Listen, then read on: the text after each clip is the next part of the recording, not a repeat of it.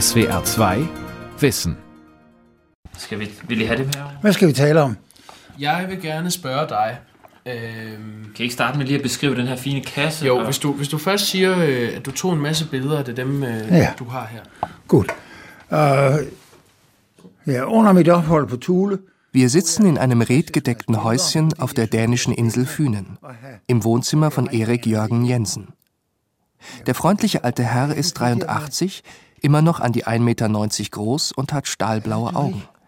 Er schenkt uns, zwei jungen Reportern des dänischen Rundfunks, dampfend heißen Kaffee ein. Vor den Fenstern leuchten sein gut gepflegter Garten und Maisfelder in der Sonne. Friedliches, ländliches Dänemark.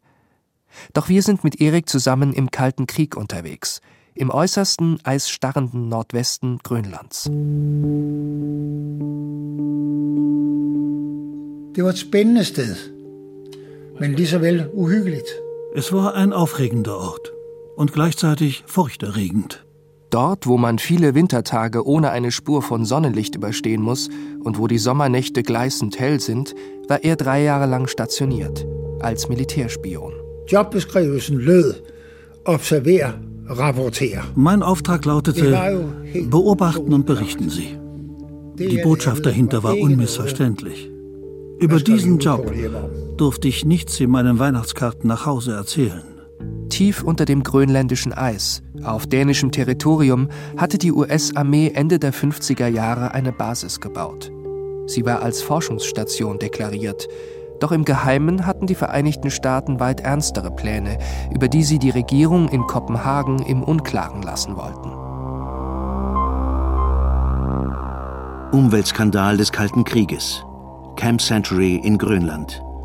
Ein Feature von Jakob Großen und Thomas Winter Larsen.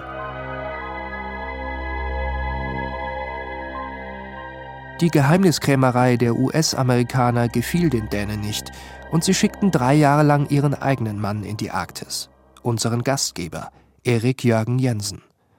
Offiziell war er eine Art Kontaktmann für die US-Amerikaner, inoffiziell spionierte er die US-Aktivitäten für den dänischen Militärgeheimdienst aus. Die US-Amerikaner akzeptierten ihn notgedrungen, doch sie müssen etwas geahnt haben, denn sie nannten Erik scherzhaft den Mann ohne Schatten. Er findet, dass es jetzt, nach bald 60 Jahren, an der Zeit sei, mit seiner Geschichte an die Öffentlichkeit zu gehen. Geheimhaltung hin oder her. Jeg anede i realiteten absolut intet. Jeg var blevet fortalt Ehrlich gesagt hatte ich überhaupt keine Ahnung, als ich losgeschickt wurde. Man hatte mir gesagt, dass es ein Problem mit der Baugenehmigung für den mobilen Atomreaktor gab, der Camp Century mit Strom versorgen sollte. Aber da oben war auch politisch gewaltiger Mist gebaut worden. Doch das war Politik. Und mein Auftrag war ja nur, zu beobachten. Hvad skete der? Als die US-Armee die Basis 1967 aufgeben musste, ließ sie tausende Tonnen giftigen und schwach radioaktiven Müll zurück. Durch den Klimawandel wird er in naher Zukunft freitauen. Und die drohenden arktischen Umweltprobleme haben zur schwersten politischen Verstimmung zwischen Dänemark und Grönland in den vergangenen 200 Jahren geführt. Am Dienstag, den 22. März 1960, kam Erik Jørgen Jensen auf der Thule Airbase an, der nördlichsten Luftwaffenbasis der Vereinigten Staaten. 1200 Kilometer nördlich des Polarkreises, an der vergletscherten Nordwestküste Grönlands. Er trat in den frostigen Frühlingswind der Arktis. Ein junger Agent, der für Dänemark vor allem die technisch höchst raffinierte Basis Camp Century tief unter dem Eis überwachen sollte. Am Höhepunkt des Kalten Krieges zwischen den USA und der Sowjetunion. We will have the missiles in the needed quantity and in time to sustain and to strengthen the deterrent power of our increasingly efficient bombers. Heute sitzt Erik aufrecht an seinem Wohnzimmertisch in seinem redgedeckten Häuschen auf Hünen, einige tausend Kilometer südlich von Thule. Amerikanerne så på mig som sådan en. Die Amerikaner betrachteten mich als einen netten kleinen Dänen, den man nicht so ganz leicht ignorieren konnte. Zunächst musste ich vorsichtig sein, musste mit. Bedacht vorgehen. Und dann gab man mir ein eigenes Fahrzeug. einem praktischen Jeep mit heizbarem Innenraum, vorheizbarem Motor. Naja, da war so ziemlich alles heizbar, wegen der extremen Kälte. Dänemark schickte mir dann eine kleine dänische Flagge für die Motorhaube des Jeeps. Aber ich dachte, das könnte ein klein bisschen zu provokant sein. Zunächst verbrachte Erik seine Zeit damit, die US-Basen zu erkunden. Die Hauptbasis in Thule und östlich und südlich davon eine Reihe weiterer Basen, verteilt über einen Radius von mehreren hundert Kilometern. 1951 schon hatte Dänemark dem US-Militär Aktivitäten in bestimmten Regionen Grönlands erlaubt, wegen der strategisch bedeutenden Lage der Insel. Unmittelbar nach dem Zweiten Weltkrieg hatten die Vereinigten Staaten Dänemark sogar angeboten, Grönland für 100 Millionen US-Dollar zu kaufen. Ein Vorschlag, den die dänische Regierung rundweg ablehnte. Dennoch wollten die politisch Verantwortlichen in den 50er Jahren, als die Welt in Ost und West zerfiel, keinen Zweifel aufkommen lassen, dass Dänemark die Abschreckungspolitik der NATO uneingeschränkt mittrug. Heute ist Grönland ein autonomer Staat innerhalb des Königreichs Dänemark, aber damals war es als dänische Kolonie vollständig in der Hand der Regierung in Kopenhagen. Dänemarks Ministerpräsident Hans Christian Hensen hatte den Vereinigten Staaten 1957 gestattet, Atomwaffen auf der Thule Airbase zu stationieren. Aber das wussten damals nur wenige in seiner Regierung. Und der Öffentlichkeit in Dänemark und Grönland blieb dieses politische Zugeständnis vollkommen verborgen. Denn Atomrüstung war ein heftig umstrittenes Thema. Der in lejr, som er gravet ned i indlandsisen. Camp Century lag unter dem Eis versteckt. Außerhalb der von den Dänen genehmigten Gebiete.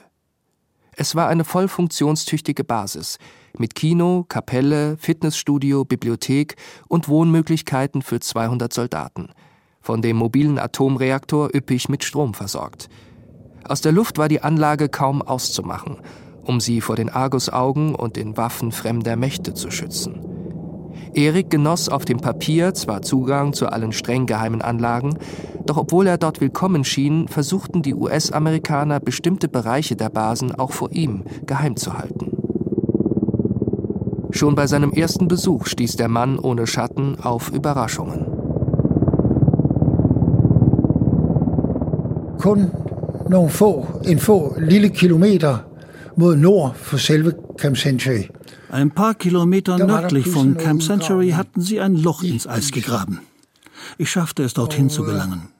Und als ich das Ganze näher inspizierte, sah ich, dass es dort noch einen weiteren Tunnel gab, in dem Gleisstränge verlegt waren. Og i den tunnel, der lå der nogle jernbanespor. Da jeg kommer tilbage, så stiller jeg spørgsmål og siger, sig mig, Zurück auf der Basis fragte ich, warum habt ihr da Gleise unter dem Eis verlegt? Ich kriegte zu hören, dass niemand so recht wisse, warum die da seien. Da dachte ich, wollt ihr mich veräppeln? Ihr wisst natürlich, wofür diese Gleise sind. Ihr habt sie ja verlegt. Anfang 1959 hatten die Amerikaner offiziell beantragt, Camp Century bauen zu dürfen. Die dänische Regierung, vertreten durch Außenminister Jens Otto Krag, verzögerte die Genehmigung absichtlich. Das hielt die US-Amerikaner allerdings nicht vom sofortigen Baubeginn ab. Es war letztlich völlig egal, was die Dänen dazu zu sagen hatten. Aber es wäre schön gewesen, mehr über das Projekt zu wissen. Die Amerikaner haben einfach gemacht, was sie wollten. Als Historiker sind wir natürlich an der wahren Geschichte von Camp Century interessiert. Christian Wiedfeld Nielsen ist Privatdozent für Wissenschaftsgeschichte an der Universität von Aarhus. Zusammen mit seinem emeritierten Kollegen Henry Nielsen hat er ein Sachbuch über Camp Century verfasst. Danmarks Problem med, med Camp Century hænger primært sammen med øh, den atomreaktor. Dänemark sorgte sich vor allem wegen des Atomreaktors in Camp Century. Außerdem gab es in der Öffentlichkeit damals viel Angst um den Begriff Atom. Das hätte zu einer öffentlichen Debatte führen können, die für die Regierung möglicherweise problematisch geworden wäre. Und dann war da noch die schiere Größe von Camp Century. Bis zu 200 Menschen, die ganzjährig unter dem Eis lebten. Und obwohl es als rein wissenschaftliches Projekt präsentiert wurde, wollten die dänischen Behörden das nicht glauben. Sie wussten zwar nicht, was genau da los war, vermuteten aber, aber militärische Absichten dahinter. Und sie waren besorgt, dass sie erst nachdem die Amerikaner Camp Century fertig gebaut hatten und es voll funktionstüchtig war, vom genauen Zweck dieser Basis erführen. Der Kalte Krieg und das Wettrüsten waren dem kleinen skandinavischen Land plötzlich erschreckend nahe gekommen. Nach wie vor schwiegen sich die US-Amerikaner aus über das, was sie unter dem Eis trieben. Sie schmuggelten Gerätschaften ein, ohne zu erklären, wofür die dienen sollten.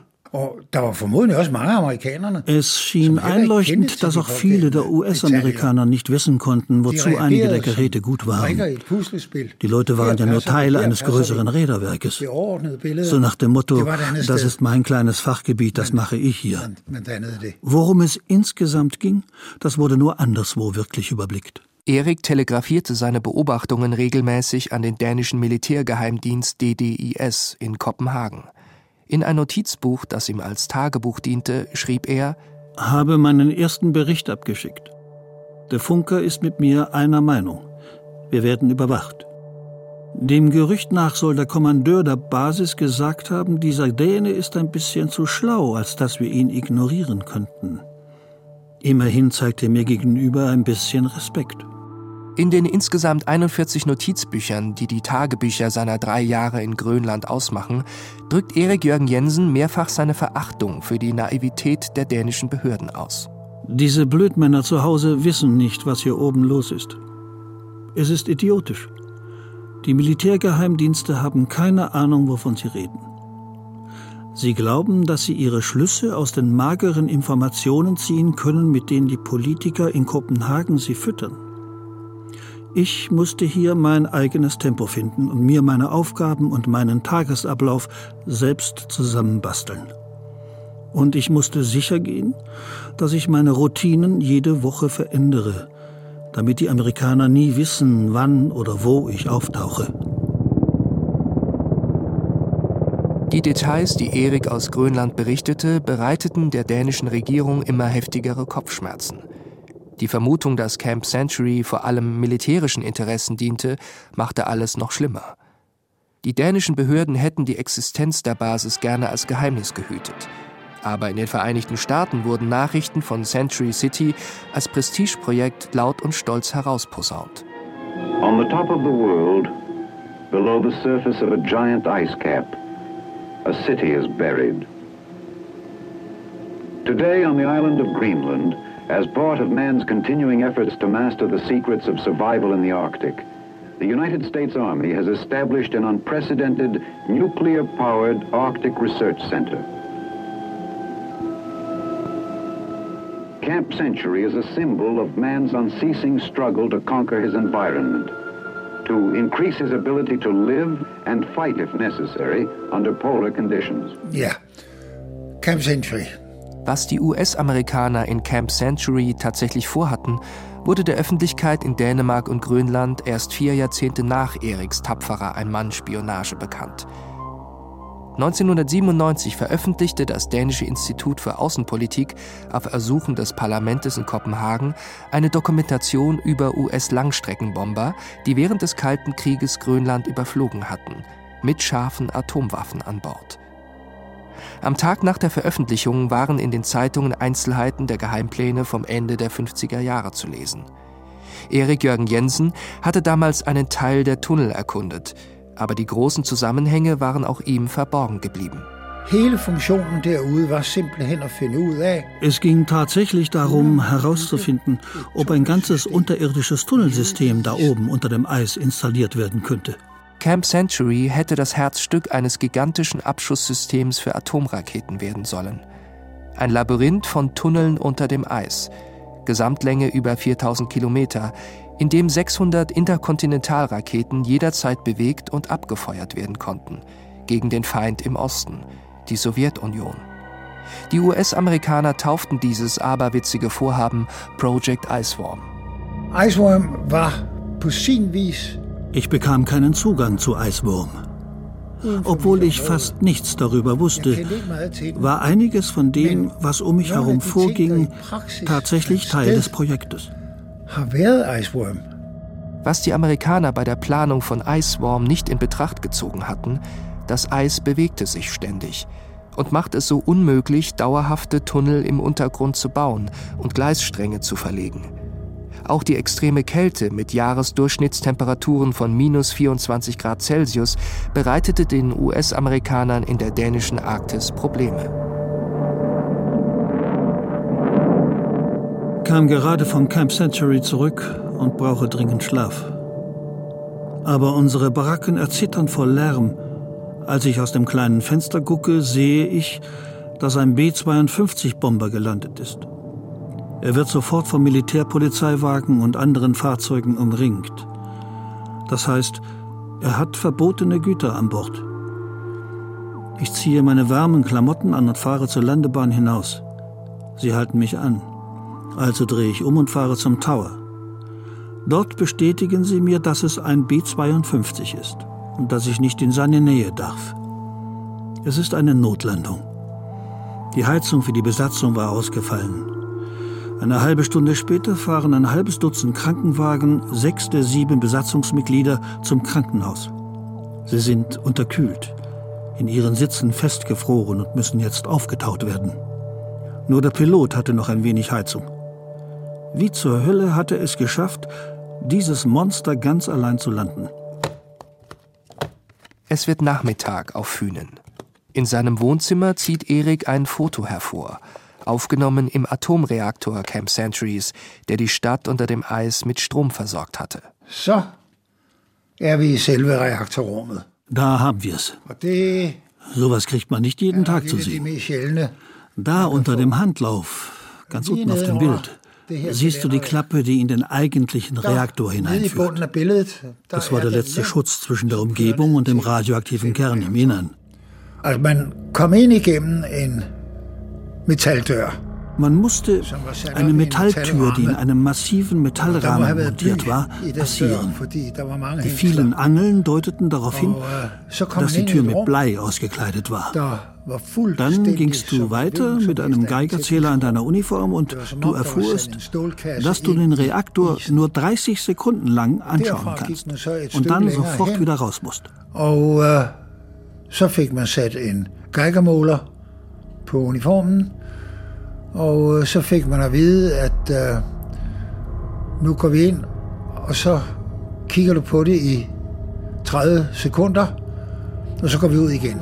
Laut US-amerikanischen Logbüchern und Berichten hatte es gleich zu Beginn eine Reihe von Pannen am Reaktor von Camp Century gegeben. Auf der Homepage der Militärakademie von West Point entdecken wir ein Internetforum für US-Veteranen – Darüber gelingt es uns, einen ehemaligen Hauptmann zu kontaktieren, der für den Reaktor in Camp Century zuständig gewesen war. Ich heiße Leon E. McKinney. Die US-Armee hatte mir angeboten, während meines Militärdienstes ein Ingenieursstudium zu absolvieren. Ich schloss mit einem Mastertitel in Atomtechnik ab und bat darum, in Grönland stationiert zu werden, weil ich den Reaktor da oben betreuen wollte. Ich war der Officer in Charge, der verantwortliche Offizier. Erinnern Sie sich an Erik Jörgen Jensen?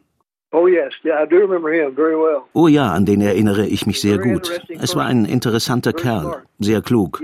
Er wusste eine Riesenmenge über einen Haufen Sachen. Erinnern Sie sich, wie hoch über dem erwarteten Niveau die Strahlungsbelastung des Reaktors lag? Nicht genau. Aber sie waren um einiges höher als erwartet. Sie hatten Sicherheitsprobleme, als sie den Reaktor bauten aber die waren bereits behoben worden, als ich ihn zu sehen kriegte.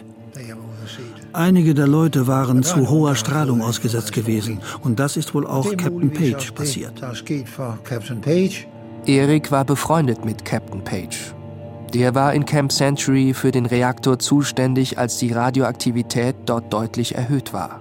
Han äh, havde en meget pragmatisk indstilling til forholdet mellem Danmark og, og USA. Er hatte eine sehr pragmatische Haltung zu den dänisch-amerikanischen Beziehungen. Wenn wir militärisch nichts unternehmen, fallen wir hinter andere Nationen zurück. Mir ist klar, dass sie mitkriegen müssen, was wir hier treiben. Wenn wir in ihrer Haut stecken würden, wäre ich sicher, dass Amerika jemanden nach Kopenhagen schicken würde. Ich sagte, ja, das glaube ich. Aber dann, etwa anderthalb Jahre später, sah ich, dass es ihm nicht gut ging. Also fragte ich ihn, sollten Sie nicht mal Urlaub machen? Er antwortete, dass das wenig helfen würde. Und nach einem medizinischen Check-up kam er dann zu mir und sagte, er würde nach Hause fliegen. Wirklich? fragte ich. Na, das ist nicht so schön. Dann habe ich ja niemanden mehr, mit dem ich reden kann. Nein, sagte er. Und wahrscheinlich werden wir uns auch nicht mehr sehen. Aber ich könnte doch auf einen Besuch bei Ihnen vorbeikommen. Sie wären mir sehr willkommen. Aber ich werde nicht mehr da sein. Das war sehr berührend. Da stand ein Mann vor mir, der mir sagte, dass er nach Hause fliegt, um zu sterben. Ich habe immer vermutet, dass seine Arbeit in der Nähe des Atomreaktors direkt zu seinem Strahlentod führte. Ich kann das nicht mit irgendwelchem medizinischem Wissen untermauern, aber Menschen gehen nicht so zugrunde, wie ich das bei Captain Page sah. Sie sterben bei Unfällen, das ist schlimm genug. Aber zu sehen, wie jemand langsam dahingerafft wird, das war schrecklich. Absolut schrecklich. Folk kan dø ved en ulykke eller et eller andet. Det er slemt nok. Men at se et menneske forsvinde på grund af moderne teknologi, det er grimt. Det var frygteligt. Ganz frygteligt. 1967, nur vier Jahre nachdem Eriks geheime Mission zu Ende ging, mussten sich die Vereinigten Staaten von Amerika eingestehen, dass Mutter Natur ihnen in der Arktis haushoch überlegen war. Die unnachgiebige Kraft des Eises machte es ihnen unmöglich, ihr Prestigeprojekt zu verwirklichen. Sie beendeten das wahnwitzige Vorhaben, zogen ab und ließen die gesamte Infrastruktur unter dem Eis zurück. 21 Tunnel mit einer Gesamtlänge von drei Kilometern und alle Gebäude. Den mobilen Atomreaktor montierten sie ab. Sein schwach radioaktives Kühlwasser ließen sie in gewaltigen gefrorenen Säulen zurück. Bis heute liegen die Hinterlassenschaften Camp Centuries bis an die 100 Meter tief unter dem grönländischen Eis. Also, soweit ich verstanden på Camp Century, so Soweit ich weiß, waren Camp Century und das ganze grandiose System schon angeschlagen, als ich noch da war. Die Bewegungen des Eises nach links, nach rechts und auf und ab waren vollständig unvorhersehbar. Es gab keine Lösung.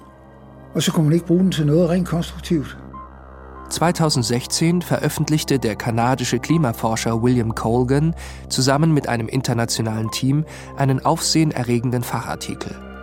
Die Wissenschaftler vermuten, dass die Überreste der Gebäude und der biologische, chemische und radioaktive Abfall von Camp Century mit dem Klimawandel in 80 bis 100 Jahren freitauen werden.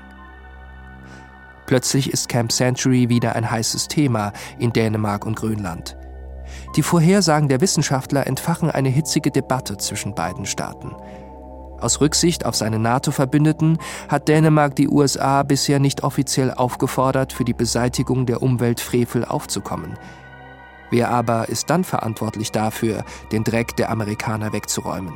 Nicht nur in Camp Century, sondern auf dem Gelände aller US-Militärbasen auf Grönland. Diese Diskussion war Wasser auf die Mühlen der Fürsprecher für ein unabhängiges Grönland.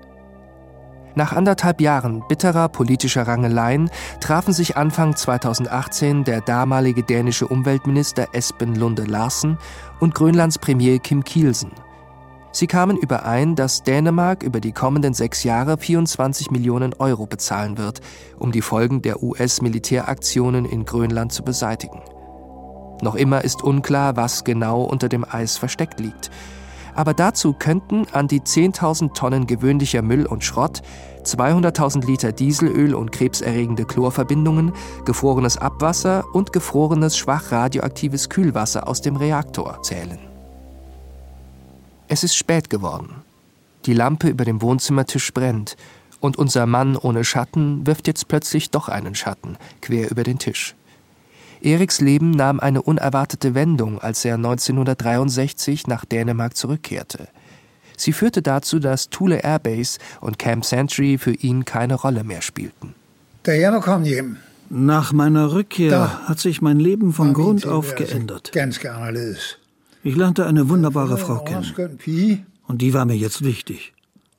Anderthalb Jahre später waren wir verheiratet. Vier Jahre später kam ein süßer kleiner Junge zur Welt, heute mein ältester Sohn. Aber meine bildhübsche Frau starb an Krebs, nur 28 Jahre. Alt. Mit ihrem Tod verschwand mein Interesse an Grünland. Ich hatte jetzt mein Söhnchen zu versorgen. Er ist 13 Monate alt und musste mit dem Verlust eines geliebten Menschen zurechtkommen, der so jung gestorben war. Außerdem musste ich unseren Lebensunterhalt verdienen. Deswegen wurde Thule für mich zu einer Fußnote. Ein Fall von gesehen, erlebt, abgehakt. Så Thule, det blev noget, jeg sagde, nå ja, der har jeg været. Og ikke mere. Die vielen Fotos wandern in die Schachtel zurück. Erik hat seine Geschichte zu Ende erzählt. Eine, von der in Dänemark damals nur er, der militärische Geheimdienst und wenige Politiker gewusst hatten. Der var nogle oplevelser, som også indbyggerne i Camp Century. Es gab ein paar bleibende Eindrücke, auch für die Bewohner von Camp Century. Zum Beispiel vom Polarlicht gestreichelt zu werden. Sie müssen sich klar machen, dass wir so hoch im Norden waren, dass wir nach Süden blicken mussten, um das Polarlicht zu sehen. Denn die meisten Lichterscheinungen bilden sich um den Polarkreis. Die Farben entstehen durch die Ionisation von Partikelstrahlung der Sonne. Sie variieren von Rot über Orange zu Grün, Gelb und Blau. Aber wenn du da stehst, ein winziges menschliches Wesen, nur 1,90 Meter groß, und du guckst da hinauf und siehst den Himmel verhüllt von riesigen Farbschleiern, die in absoluter Stille durch das Nichts wabern, Welle um Welle, unvorhersehbar, ohne dass man eine Ahnung hätte, woher das alles kommt und wohin das geht, dann kann man sich vollständig überwältigt fühlen. Es war, als ob sich eine Decke aus schillernden Farbspielen plötzlich zur Erde herabsenkt sich auf dich stürzt, dich umarmt und fortreißt. Og lige med et har man fornemmelsen, at sådan et stort tæppe kommer ned, svinger omkring en. Seelisch konnte einem das einen Moment lang Angst machen.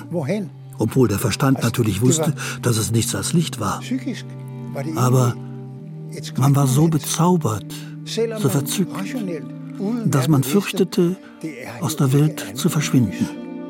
Men det var så overvældende, og så betagende, at man var bange for, at man kunne blive revet med.